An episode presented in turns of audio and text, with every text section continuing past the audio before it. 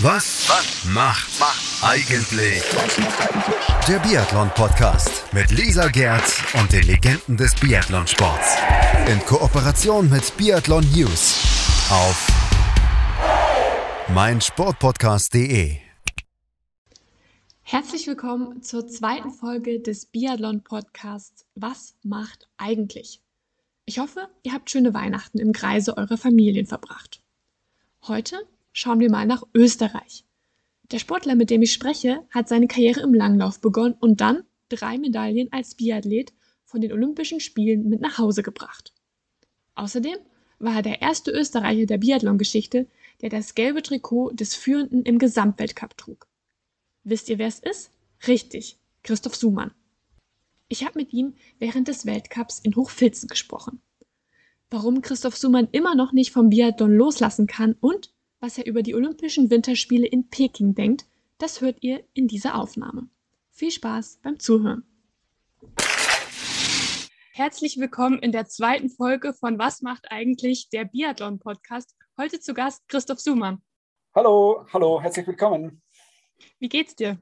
Gut, ich bin ja gerade in Hochfilzen zum Biathlon-Weltcup. Bin gerade zurückgekommen von der Strecke, also aus dem Stadion. Nicht mehr als Athlet natürlich, sondern als Experte fürs österreichische Fernsehen. Das mache ich jetzt seit 2015.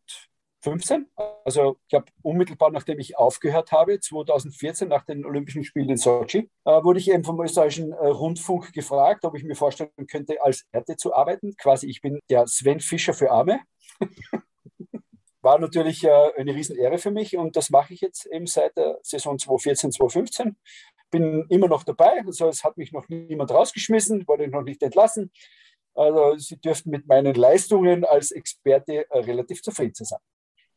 Ja, ich glaube, wenn man immer so einen lockeren Spruch auf den Lippen hat, dann ist man auch gern gesehener Gast im Fernsehen. Bist du bei jedem Weltcup dabei? Nee, ich habe mich die letzten Jahre mit äh, Günter Beck abgewechselt.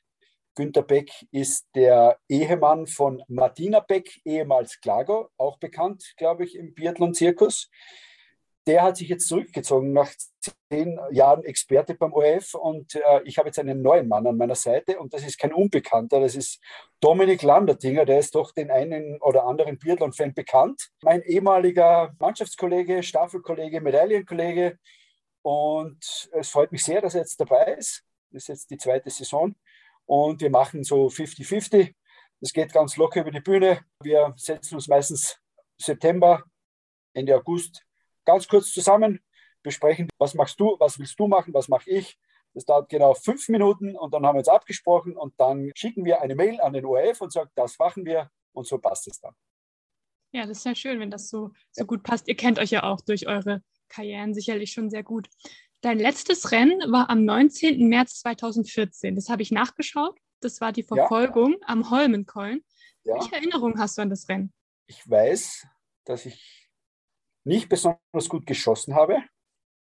Ich wollte eigentlich, ich korrigiere, ein Platz weiter vorne hätte schon gereicht und ich wäre für den Massenstart qualifiziert gewesen, soviel ich mich erinnern kann. Und diesen Platz im Massenstart hat mir mein Teamkollege David Komatz weggeschnappt. Im Nachhinein war ich es aber gar nicht böse darüber, weil am nächsten Tag waren nicht besonders gute Verhältnisse und ich konnte mir so das Rennen gemütlich von der Strecke aus anschauen und es war jetzt kein schlechtes Rennen, mein letztes Rennen der Verfolger. Es war nichts Großartiges. Ich glaube, irgendwo um Platz 20, ich weiß nicht mehr genau. Aber ich war da nicht böse, dass ich diesen Massenstart nicht laufen musste. Wenn du jetzt an die Zeit zurückdenkst, war es der richtige Zeitpunkt, deine Karriere zu beenden? Definitiv. Ich wollte ursprünglich, das wissen die wenigsten, äh, meine Karriere schon 2012 beenden, nach den äh, Biathlon-Weltmeisterschaften in Ruhpolding, weil Ruhpolding immer so meine Lieblingsstrecke war. Ich war mit dieser Saison absolut unzufrieden, konnte nicht an meine Leistungsgrenzen gehen, vor allem die Biathlon-WM war eine Katastrophe für mich. Ich war eigentlich nur ein, äh, ein sogenannter Hobbyathlet am Start. Ich war zwar in jedem Rennen am Start, aber konnte nie meine Leistung bringen. Und deswegen die Frage, kann, will, will ich für mich so aufhören? Und das wollte ich nicht. Für mich kann ich so einen Schlussstrich ziehen und einer doch äh, relativ erfolgreichen Karriere. Und das konnte ich nicht so. Deshalb habe ich mit meiner Frau beschlossen, äh, die Olympischen Spiele waren nur mehr zwei Jahre entfernt. Wir ziehen diese zwei Jahre noch durch, aber dann ist Schluss. Und das hat ja dann auch geklappt mit der Medaille in der Staffel in Sochi. Absolut. Ich habe ich hab mehrmals in meinem, äh, meinem Sportlerleben vieles über den Haufen geworfen. Ich habe ähm, äh, immer wieder Veränderungen durchgemacht, sei es in Sachen Trainerwechsel, sei es in Sachen Ernährungsumstellung. Und die letzte große Änderung war eben 2012. Ich bin an den ÖSV, an den österreichischen Skiverband herangetreten, habe gesagt, hört her, lieber Präsident, ich mache noch zwei Jahre weiter, aber ich möchte aus der Mannschaft aussteigen im Sommer. Ich war 36 Jahre alt, war mein ganzes Leben on Tour, habe Familie, habe zwei Kinder gehabt. Ich war so viel weg von zu Hause, nicht nur im Winter, sondern auch im Sommer. Ich gesagt, ich will das nicht mehr. Ich möchte zwei Jahre noch weiterlaufen, aber auf meine Art und Weise. Das äh, ist lustig, weil ich habe gerade mein ha äh, ich gerade fertig gebaut, habe einen Pool gemacht, habe Garten alles fertig gemacht und bin dann ausgezogen. Ich sage, mit Sack und Back habe ich meinen äh, Wohnort gewechselt, bin von der Steiermark in, nach Innsbruck gezogen, habe dann in Seefeld trainiert und äh, es, äh, wollte es auf meine Art und Weise machen. Ich habe mir die Trainingspläne dann selber geschrieben, habe gesagt, ich möchte den Sommer alleine verbringen, aber sobald es im, im, im Herbst mit, mit Schneetraining losgeht, dann bin ich wieder Teil der Mannschaft. Das wurde, wurde mir vom ÖSV, vom Skiverband eben zugestanden und das habe ich dann so durchgezogen. Also ich wusste immer ganz genau äh, nach der Entscheidung, dass ich weitermache, äh, Oslo 2014 nach den Spielen wird meine letzte Station sein. Aber danach, nach deiner Biathlon-Karriere, war Sport ja trotzdem noch wichtig, denn du hast 2014 am Ironman Austria teilgenommen und am Race Around Austria, eine Extrem-Radsportveranstaltung. War das dann die nächste Herausforderung nach der Biathlon-Karriere? Das ist ganz leicht erklärt. Es gibt, es gibt viele äh, sportliche Sachen, die man äh, in, im Zuge einer äh, Leistungssportlerkarriere eben nicht machen kann oder darf, oder weil sie keinen Platz haben, weil es keinen Sinn machen. Und ich war immer schon ein Fan von, von, von äh, Extremveranstaltungen und äh, jetzt hatte ich Zeit. Und ich hatte Lust und es war lustig, ich habe gerade aufgehört mit Biathlon und am Karfreitag habe ich mich beim Ironman angemeldet und drei Monate später bin ich dann gestartet. Nach Anmeldung habe ich einen Schwimmkurs belegt ich konnte zwar schwimmen, aber ich war kein Spezialist. Da habe ich einen, zehn, einen zehnteiligen äh, Graulkurs belegt im Hallenbad. Dann habe ich mir ein Rad ausgeliehen und dann habe ich teilgenommen. Und wie hat das funktioniert? Ich würde sagen, äh, Schwimmen war ganz okay für die kurze Vorbereitung. Fahren war top. War ich wirklich, das war wirklich eine geile, äh, geile, äh, geile Sache. Und äh, beim Marathon bin ich fürchterlich eingegangen. Also ich bin die ersten 15 Kilometer schneller gelaufen wie der Sieger und die mhm. restlichen 25 Kilometer bin ich dann gegangen. War eine Extremerfahrung. Ja? Also ja. im Endeffekt war ähm, äh, die Zeit dann äh, 9 Stunden 56, was okay ist. Aber ich wollte den Marathon in drei Stunden laufen und äh, gelaufen, gegangen bin ich ihn dann in vier Stunden und ja, schwamm drüber. Anfängerfehler. Okay, und hast du dann nochmal an so einer Veranstaltung teilgenommen? An keinem Ironman mehr, aber ich bin mehrere Marathons gelaufen. Äh, wie gesagt, ich habe dieses Race Around Austria gemacht. Ein Radrennen, das man entweder allein zu, zu zweit oder zu viert absolviert, an den mhm. Außengrenzen Österreichs mit dem Rad, ein Non-Stop-Rennen. Das habe ich mit, mit drei Sportlern absolviert. Andreas Goldberger, bekannter ehemaliger Skispringer, äh, Benjamin Kadel, Weltmeister und Olympiagewinner oder Olympiamedaillengewinner im Snowboard und Alex Nagelich. Das ist der ehemalige äh, Renn- und Streckenchef von der Streif in Kitzbühel. Und das war eine geile Sache. Ja. Das war so ein Tag- und Nachtrennen, also durchgehend am Rad. Und das war, war nett. Aber ich stehe auf so Sachen. Jetzt habe ich gelesen, dass man dich auch als Speaker buchen kann. Was erzählst du denn da, wenn dich jemand bucht? Äh, ich bin jetzt äh, vielleicht nicht der absolute Motivationskünstler, ich bin auch keiner, der einem erklären will, wie das Leben funktioniert oder wie man zu 100 Prozent sicher zum Erfolg kommt. Meine Vortragsreihe, äh, oder der Titel meines Vortrags, ich bin kein, kein Spezialist, ich mache das eigentlich nur zum Spaß, äh, ist 23 Jahre Hochleistungssport gewinnen, aber viel öfter verlieren es ist also ein, ein, ein, kleiner Querschnitt durch meine, meine Karrieren, weil ich bin ja nicht, war ich nicht nur Biathlet, sondern ich äh, habe ja als Langläufer angefangen, als Skilangläufer. Und es ist ein bisschen, ähm, wie gesagt, ein Querschnitt. zwei, zwei Sportarten, äh, viele Höhen, viele Tiefen, ähm, einige Hopperlas und ich äh, so ein bisschen im Erzählmodus. So läuft es ab. Und wer sitzt dann im Publikum? Jeder, der will. Nein, das ist, ich mache es für Vereine, für Firmen, alles mögliche. Also leider Gottes jetzt in den letzten äh, zwei Jahren äh, habe ich das eher selten gemacht, aufgrund äh, der bekannten Sache mit Corona. Aber davor immer wieder. Aber es ist jetzt kein, kein, kein Ding, das ich jetzt unbedingt machen muss. Hin und wieder, wenn ich gefragt werde oder gebucht werde, mache ich es gern.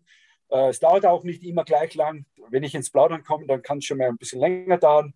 Bin auch immer sehr dankbar über Fragen aus dem Publikum. Aber es ist immer sehr lustig.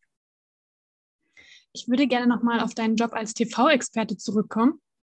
Was glaubst du denn, welche Eigenschaften braucht ein guter TV-Experte? Eine große Schnauze. Das ist, glaube ich, kein Fehler. Er sollte sich einigermaßen auskennen in der Sportart. Ich sage das immer so, äh, ich gebe heute wieder meinen Senf dazu und du so, als ob ich mich auskennen hätte. Meine Vorbereitungszeit für den Job ist eher kurz. Ich bin keiner, der sich hinsitzt und irgendwelche äh, Listen studiert oder ins Detail geht und, und lange mit, mit, mit Trainern spricht, sondern ich setze mich hin, weiß oft gar nicht, wie die Startliste aussieht. Äh, die ja, schaue ich mir dann zwei Minuten vorher schon an und dann quatsche ich einfach. Dann lege ich einfach los und, und äh, erzähle aus, äh, aus meiner Erfahrung und, und sage einfach, was ich sehe. Und das hat bis jetzt eigentlich immer gereicht. Und hast du noch Kontakt zu deinen alten Mannschaftskameraden? Logo. Wie gesagt, ja, mit, äh, mit, mit Dominik Landerdinger bin ich ja jetzt äh, gemeinsam im Team ORF. Das ist immer recht lustig, vor allem am Abendessen. Wir sind ja gemeinsam hier. Normalerweise wechseln wir uns ab. Aber jetzt in Hochfilzen beim Heimweltcup sind wir gemeinsam. Das heißt, wir verbringen sehr viel Zeit miteinander, haben ja auch äh, sehr erfolgreiche Zeiten miteinander gehabt, aber auch mit meinen anderen ehemaligen äh, Teamkollegen. Da ist ja nur mehr einer richtig aktiv, also Simon Eder, mittlerweile auch 38. In dem Alter habe ich dann aufgehört. Aber ich hoffe, er macht noch ein, äh, macht noch ein Jährchen oder zwei weiter, weil wir brauchen ihn dringend. Aber ja, wir haben noch Kontakt und ja, das, äh, wir haben doch äh, viele erfolgreiche, auch unerfolgreiche Zeiten miteinander verbracht und das schweißt schon zusammen. Okay, dann machen wir jetzt an der Stelle eine kurze Pause beim Biathlon-Podcast Was macht eigentlich auf meinsportpodcast.de. Und nach der Pause sprechen wir darüber, was Christoph Sumann bei Kornspitz macht und wie er die aktuellen Entwicklungen im Biathlon einschätzt. Herzlich willkommen zurück beim Biathlon-Podcast Was macht eigentlich heute mit Christoph Sumann, ehemaliger Biathlet aus Österreich. Christoph, du bist bei Kornspitz als Geschäftsführer, richtig? Ha, das wäre schön. Dann wäre ich in einer anderen Gehaltsstufe. Aber danke. Aber ich, na, ich bin kein Geschäftsführer. Ähm, und die Firma heißt Bacaldrin, the Kornspitz Company. Unser bekanntestes, äh, vor allem im, im österreichischen, süd- und bayerischen Bereich, bekanntestes Produkt ist der Kornspitz. Der wurde von der Firma Baccarin erfunden. Das ist ein, äh, ein Brotgebäck. Und Kornspitz war einige Jahre lang äh, Sponsor des österreichischen Biathlon-Teams. Deswegen auch der Kontakt zu Kornspitz. Und am Ende meiner Karriere wurde ich, wurde ich von der Geschäftsführung gefragt, ob ich mir nicht vorstellen könnte, äh, in, in der Sparte Sponsoring oder in der Abteilung Sponsoring für die Firma zu arbeiten. Und das habe ich sehr gern getan und bin seit 2014 dort beschäftigt. Zuerst als, zuerst als freier Mitarbeiter einige Jahre und jetzt bin ich dort fix angestellt. Bin der Kornspitz Sportteam äh, Sportdirektor. Mhm. Äh, und okay. bin für Athleten. Das habe ich leider verwechselt. Das macht nichts, das macht nichts. Für Organisationen, für Vereine und äh, für den sportlichen Bereich zuständig. Das heißt, du bist direkt noch für die Athletenbetreuung zuständig? Absolut, absolut, ja. Das ist einer meiner Aufgaben. Ich mache ein bisschen Scouting, bin für die Athletinnen und Athlet, Athleten und Athletinnen zuständig, mache Verträge, bin auch innerbetrieblich ein bisschen für Sport zuständig. Das ist eine coole Sache. So bleibe ich auch nach wie vor immer noch mit, mit Sportlern und Sportlerinnen im Kontakt. Und ich glaube, es ist mein großer Vorteil, weil ich selber Sportler war, weil ich dann auch weiß, wann kann ich ihn anrufen, wann also nicht beim Training und wie rede ich mit dem Sportler. Und weil ich eben selber Sportler war, weiß ich eben ganz genau, wie man so einen Sportler anpacken muss. Und glaube, das ist mein großer Vorteil. Und du hast auch eine kleine Videoserie gemacht, die heißt Sumi on Tour und hast da Biathlon ausprobiert, zusammen mit Julian Eberhardt. Wie war das nach so vielen Jahren wieder am Schießstand? Ich habe ihn abgezockt beim Schießen. Natürlich, als Schütze, als ehemaliger. Nein, äh, wie gesagt, ich habe äh, hab so eine Tour gestartet und habe meine Sportler und Sportlerinnen besucht und habe all mögliche Sportarten durchprobiert, angefangen von Wasserski bis zur rhythmischen Sportgymnastik. Ich habe Triathlon gemacht, ich habe Golf ausprobiert, ich machte Faustball und natürlich auch Biathlon. Und das ist ja mein, mein Wohnzimmer quasi. Und wir waren in Ruhpolding, weil äh, Julian Eberhardt damals mit, der, äh, mit dem Team dort auf Trainingskurs war. Und wir haben uns ein bisschen unterhalten, waren ein bisschen äh, Roll Rollski laufen auf der Runde und haben eine kleine Schieß-Challenge gemacht, die ich natürlich mit Pauken und Trompeten für mich entschieden habe. Natürlich. Natürlich. Und welche Sportart von denen, den du genannt hast, war am herausforderndsten für dich? Die waren alle herausfordernd weil ich äh, die meisten ja noch nie vorher probiert habe. Die meisten auch nur oder einige nur aus dem Fernsehen kannte. Aber das, äh, das Beeindruckendste und wo ich mich richtig beschissen angestellt habe, war rhythmische Sportgymnastik.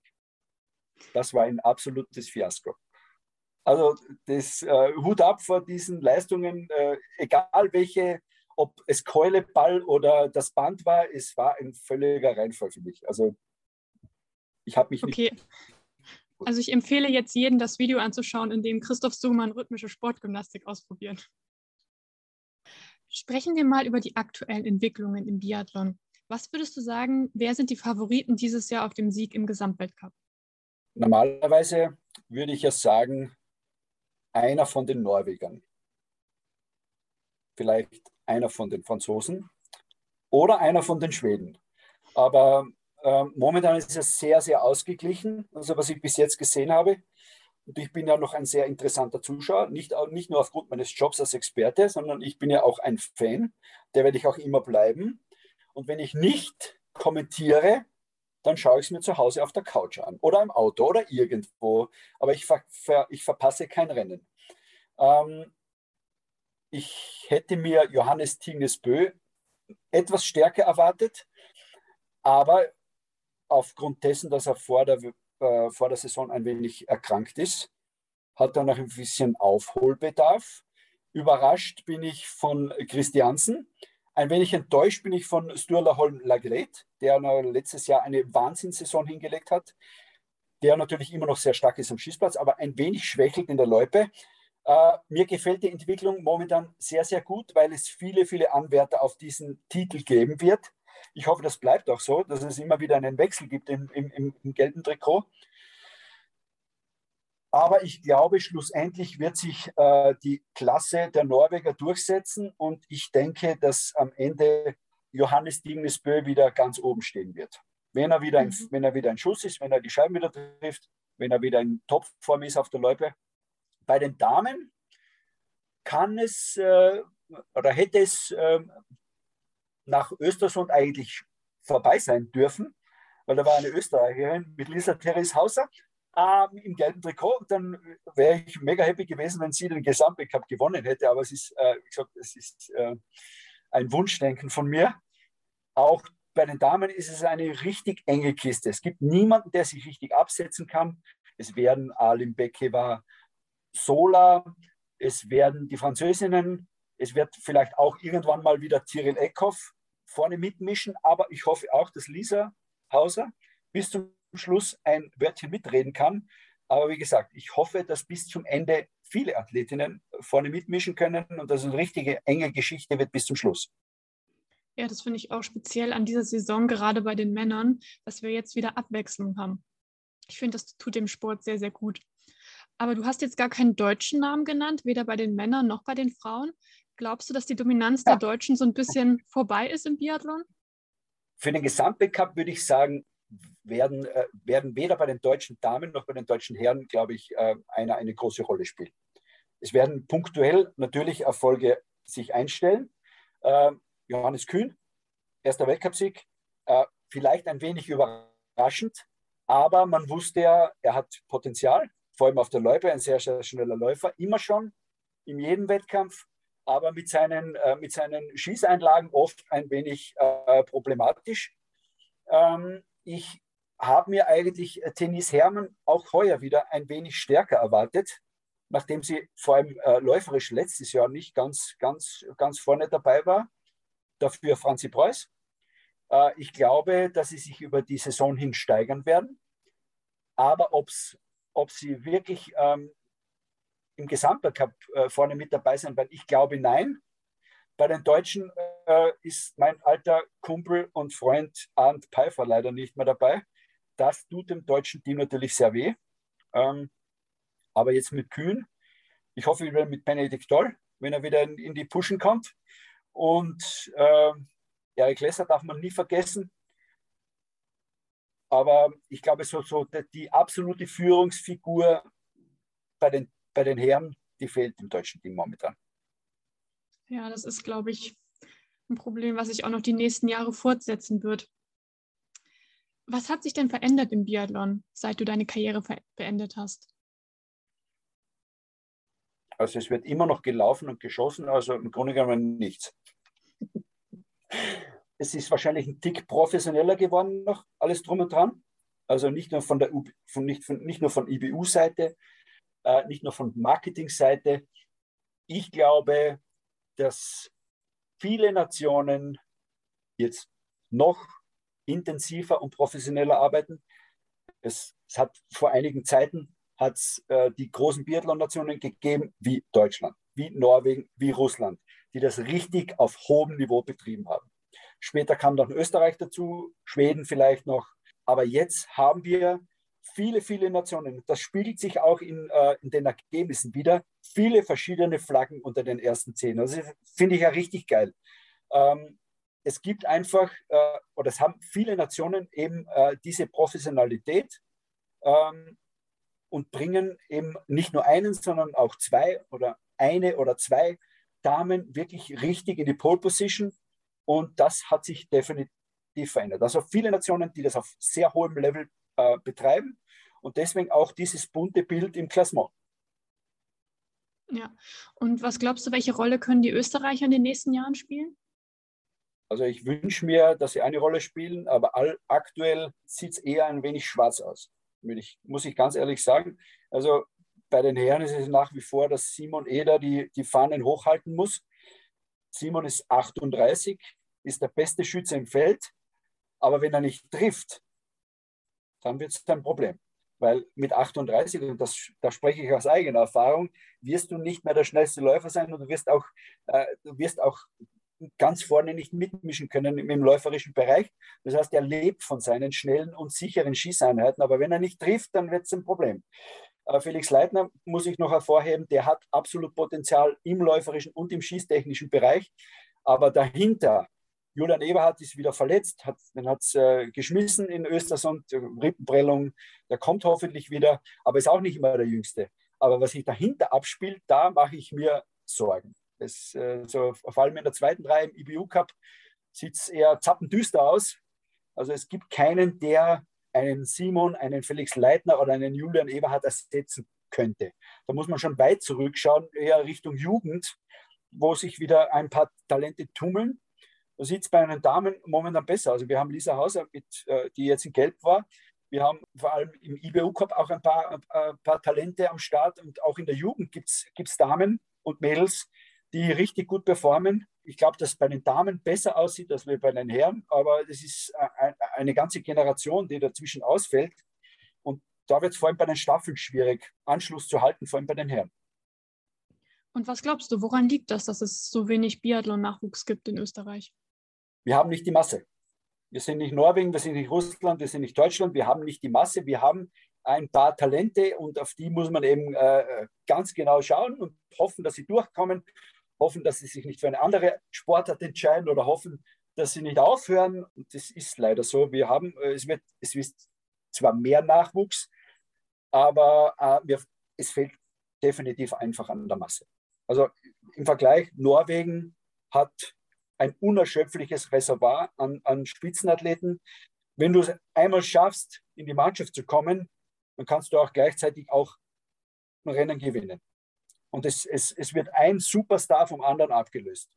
Björndalen wird abgelöst von Svensson. Svensson wird abgelöst von Tarje Bö. Tarje Bö wird abgelöst von seinem Bruder Johannes Tingnesbö. Johannes Tingnesbö wird abgelöst von Sturla Holmler Gret wird abgelöst von Christiansen. Also es ist, äh, es ist immer einer da, für den, der für den anderen in die Bresche springt und die Mannschaftsleistungen unglaublich stark.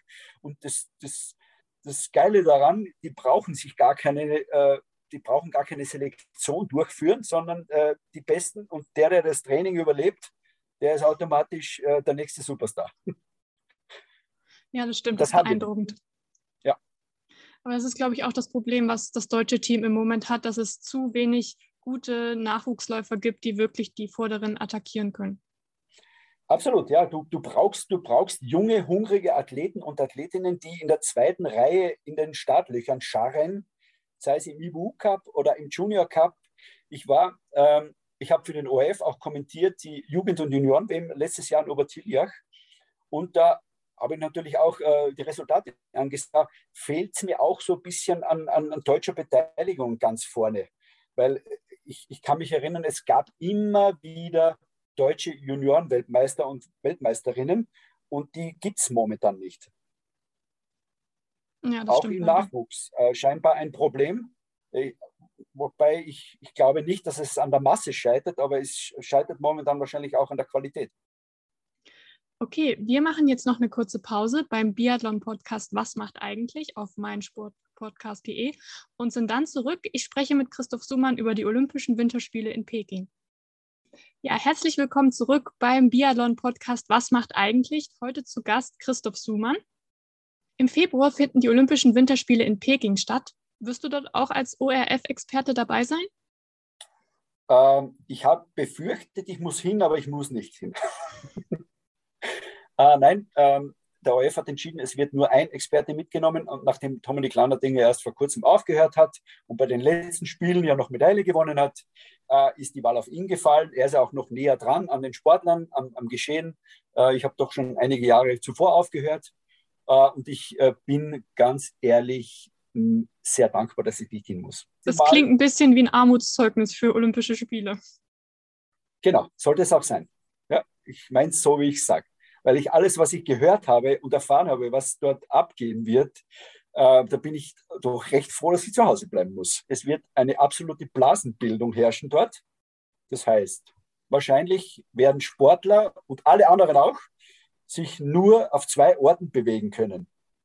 Das wird die Strecke sein und das Hotel oder das Olympische Dorf, was auch immer. Und das ist doch recht wenig. Da bin ich doch lieber zu Hause. Und das wird der 1. Februar, seit ich denken kann, wo ich nicht auf einem Wettkampf bin oder irgendwo hinfahren muss oder hinfliegen muss. Und ich werde es richtig genießen und werde mir die Olympischen Spiele ohne Zuschauer zu Hause von der Couch anschauen. Ja, da wird sich deine Familie sicherlich freuen. Absolut, absolut. Die freuen sich schon. Dann habe ich schon mitgeteilt, dass ich im Februar zu Hause sein werde. Ähm, jetzt ist es ja so, dass es viele Faktoren gibt, die man in Peking nicht unbedingt beeinflussen kann. Es wird gesagt, es wird sehr kalt werden, die Strecke liegen sehr hoch und wie gesagt, die ganze Corona-Situation kann man auch nicht einschätzen. Glaubst du, es wird in Peking Sieger geben im Biathlon, die vorher noch gar nicht weit oben standen? Also im Endeffekt glaube ich, dass sich Klasse wieder durchsetzen wird. Es werden die Besten gewinnen. Die Besten, die jetzt am Start sind oder jetzt gewinnen, werden auch dort gewinnen, weil sich äh, Klasse einfach durchsetzt. Es weiß keiner, was auf einen zukommt. Wir wissen nichts von den Strecken. Wir wissen nicht, wie die Höhenlage auswirkt auf den einzelnen Athleten. Wir wissen nicht, wo werden die Athleten wohnen, wie weit sind sie weg von der Strecke, welche äh, zusätzlichen äh, Belastungen äh, werden auf einen äh, einströmen. Es werden keine Zuschauer sein. Wenn Zuschauer, dann nur wahrscheinlich äh, sechs oder sieben Chinesen, die irgendwo am Rande herumstehen werden also überspitzt gesagt, äh, es wird für alle Beteiligten eine absolute Extremsituation. Und das sind für mich nicht wirklich Olympische Spiele, weil Olympische Spiele sollen sein ein Highlight, das alle nur alle vier Jahre stattfindet. Und es soll dann einen Olympiasieger geben, der dort gefeiert wird und nicht nur von äh, seinen Serviceleuten und vom Trainer und vom Teamkollegen, sondern von vielen Leuten, von vielen Zuschauern. Aber schlussendlich glaube ich, äh, dass sich der, der sich auf, am schnellsten auf diese Situation einstellt, dem es scheißegal ist, ob da jetzt wer zuschaut oder nicht, der sich auf die Höhenlage einstellt und auf die Wohnsituation. Und das sind meistens eh immer die gleichen, die besten, die schnellsten, die routiniertesten, die werden auch dort gewinnen. Was wird es für eine Party geben in Österreich, wenn Lisa Theresa Hauser eine Goldmedaille holt? Also was ich, wo, wo es keine Party geben wird, das wird in Peking sein, weil es keine Party erlaubt. Aber es wird äh, definitiv in Österreich äh, eine Party vor den Fernsehern geben, ja, mit Chips und Bier. Äh, und vor allem dann wird es die Party geben, wenn sie dann nach Hause kommt. Welchen Stellenwert hat Biathlon denn in Österreich? Also Ski Alpin und Skispringen sind vielleicht die bekannteren Sportarten, aber kennt man jetzt auch Lisa Theresa Hauser? Absolut, absolut. Sie war heuer nominiert zur Sportlerin des Jahres und das ist äh, wirklich eine Auszeichnung. Sie war unter den äh, drei besten Sportlerinnen, egal welcher Kategorie. Und äh, sie hat schlussendlich nicht gewonnen, aber sie war als einer von drei nominiert und das ist eine Riesenauszeichnung. Also man, man kennt Lisa Hauser mittlerweile und ja, wir haben uns gemausert. Ich glaube, dass auch ich, Dominik Landertinger, Simon Eder, vor allem in den Zeiten rund um ähm, 2008, 2009, 2010 viel Beitrag geleistet haben, um, um, um den, den Biathlon-Sport auch in Österreich in aller Munde zu bringen. Es ist immer gut, es wird jedes Rennen übertragen im ORF wir haben eine, wir haben eine Expertenrunde, wir sind live vor Ort. Ja, also wir haben, wir haben schon äh, Arbeit geleistet, um uns dorthin zu bringen, wo wir jetzt sind. Und wir sind auch sehr stolz drauf, dass wir da Beitrag leisten konnten. Und ich hoffe, es hängt natürlich von den Erfolgen der, der Athleten und Athletinnen ab. Solange sie erfolgreich bleiben, gibt es Fernsehzeit. Und ich hoffe, das bleibt so. Natürlich, wir sind ein alpines Land. Das ist äh, unumstritten. Äh, Alpinsport hat bei uns äh, jahrelange oder jahrhundertelange Tradition mit vielen großen Namen und auch Skispringen gehört dazu. Aber wir kämpfen um Aufmerksamkeit und äh, das haben wir bis jetzt immer noch geschafft. Und schauen wir mal in deine persönliche Zukunft. Werden wir dich irgendwann als Trainer am Streckenrand sehen oder am Schießstand? Ach, ha, das ist eine gute Frage. Bin schon öfter gefragt worden ich habe noch nicht einmal den Trainerschein. Äh, ich habe mal angefangen mit einer Ausbildung, aber wieder abgebrochen, weil ich einfach, äh, das hatte ich schon angefangen, während ich noch aktiv war, aber das äh, ging sich zeitlich irgendwie nicht aus, weil ich dann wieder auf Trainingskurs musste und wenn dann Prüfungen waren, da war ich auch nicht da. Ich habe dann äh, überlegt, das, äh, den Trainer wieder zu machen. Da war ich schon nicht mehr dabei, aber ist gestaltet sich auch das schwierig, weil äh, wenn dann Trainer oder Seminare oder so Ausbildungen sind, dann bin ich meist mit dem ORF unterwegs. Also es ist äh, nicht einfach. Wobei anfangs wollte ich kein Trainer sein, weil ich gesagt habe, ich, ich brauche Abstand. Ich kann nicht äh, aufhören als Athlet und dann als Trainer anfangen und womöglich meinem Zimmerkollegen, mit dem ich zehn Jahre zusammen im Zimmer gelegen bin, plötzlich erklären, wie Biathlon funktioniert. Weil wenn er genau weiß, welche Pfeife ich selber gewesen bin. Ja? Ja. Äh, da wollte ich eigentlich einen Abstand haben. Und ähm, ich weiß nicht, ob es nicht schon zu spät ist. Ich glaube, ich, ich, ich, ich würde sagen, Christoph Summann wäre kein schlechter Trainer. Er wäre auf jeden Fall ein guter Motivator. Also das würde ich schaffen. Ja. Äh, es wäre sicher auch lustig in der Mannschaft. Ähm, beim, Training, beim Training eher weniger, weil da wäre ich ein Schleifer. Äh, da würde ich, würde ich sie richtig knüppeln lassen. Aber ich glaube schon, dass ich ein guter Trainer war. Ähm, aber sag niemals nie. Äh, ich bin sehr zufrieden mit meinem Job und ich mache das sehr gerne, was ich gerade mache. Ich mache auch den ORF-Expertenjob sehr gerne. Aber dieses, äh, dieses Thema Biathlon lässt mich natürlich nicht los. Äh, ich will es nicht ausschließen. Vielleicht gibt es mich irgendwann als Trainer oder als, als sportlicher Leiter oder was auch immer im Skiverband. Vielleicht auch für ein anderes Land. Vielleicht mhm. auch mal für Deutschland. Cheftrainer. Ja, das ist ja gut. Wir, wir könnten ja einen Tausch machen. Also die deutschen Trainer sind ja in Österreich auch recht beliebt. Ja, ja, wir haben ja, wir haben ja zwei, sind alle Cheftrainer in Österreich sind Deutsche. Ja. Skandal, Skandal. ja, bei den Damen haben wir zwei Cheftrainer mit Markus Fischer und Gerald Hönig. Und äh, wie heißt dieser, dieser, der, der, dieser Deutsche, der bei den österreichischen Herren Trainer ist, der, der ist doch bekannt bei euch, oder? ja, der ist schon bekannt, ja. Der. Der hat ganz schön viele Medaillen geholt, ja. Der, der hat was gewonnen? Ja, ja. ja ist, natürlich ist Rico Groß ein alter Weggefährte von mir. Ja. Wir, stehen uns, wir verstehen uns nach wie vor sehr gut.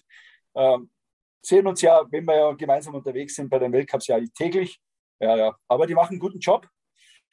Das heißt, ich könnte ja eigentlich mal anfragen, ob, ich nicht, ob sie nicht einen deutschen, einen österreichischen Trainer bräuchten, oder? Ja, gute Idee.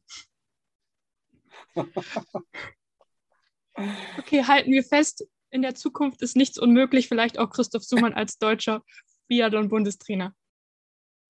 Okay, zum Schluss würde ich. Machen. Kein Problem. Zum Schluss würde ich gerne noch eine kleine Rubrik mit dir machen. Ja. Und zwar heißt die kurz gesagt und du musst bitte meinen Satz vervollständigen. Du hast gemerkt, dass ich, kann, dass ich nicht kurz antworten kann. Wie soll das gehen? Ja, das ist die Challenge. Okay, angenommen. Okay. Biathlon ist für mich nach wie vor eine absolute Leidenschaft. In meiner Freizeit hänge ich wie ein nasser Sack auf der Couch herum und schaue Biathlon. Besonders stolz bin ich auch. Dass ich aus Fehlern gelernt habe, einen langen Atem bewiesen habe und auch nach Niederlagen immer wieder aufgestanden bin und schlussendlich am Ende meiner Karriere doch das eine oder andere erreicht habe. Meine Medaillen habe ich äh, letztens gesucht in einer Schachtel im Keller, habe zehn Minuten gebraucht, um sie zu finden, weil meine Frau gesagt hat, ich muss sie wieder mal raufholen, damit sie sie ausstellen kann. Und ich bin sprachlos, wenn?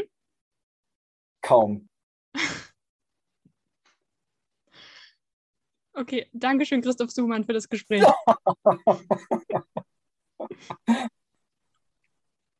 gerne, sehr gerne, immer wieder. Das war die zweite Folge vom Biathlon-Podcast Was macht eigentlich diesmal mit Christoph Sumann. Die nächste Folge gibt's dann im Januar nach dem Biathlon-Weltcup in Antolz. Kontaktiert mich gern auf dem Instagram-Kanal, Twitter-Account oder auf der Facebook-Seite von Biathlon News, wenn ihr Lob, Kritik oder Fragen habt. Ihr könnt euch auch gern einen Gast oder eine Gästin für die nächsten Folgen wünschen. Ich wünsche euch einen guten Start ins neue Jahr und für 2022 viel Gesundheit, Glück und Erfolg. Ich hoffe, dass wir uns auch dann wiederhören. Auf Wiedersehen und bis bald. Was, Was macht, macht eigentlich der Biathlon Podcast mit Lisa Gerd und den Legenden des Biathlonsports in Kooperation mit Biathlon News auf meinsportpodcast.de.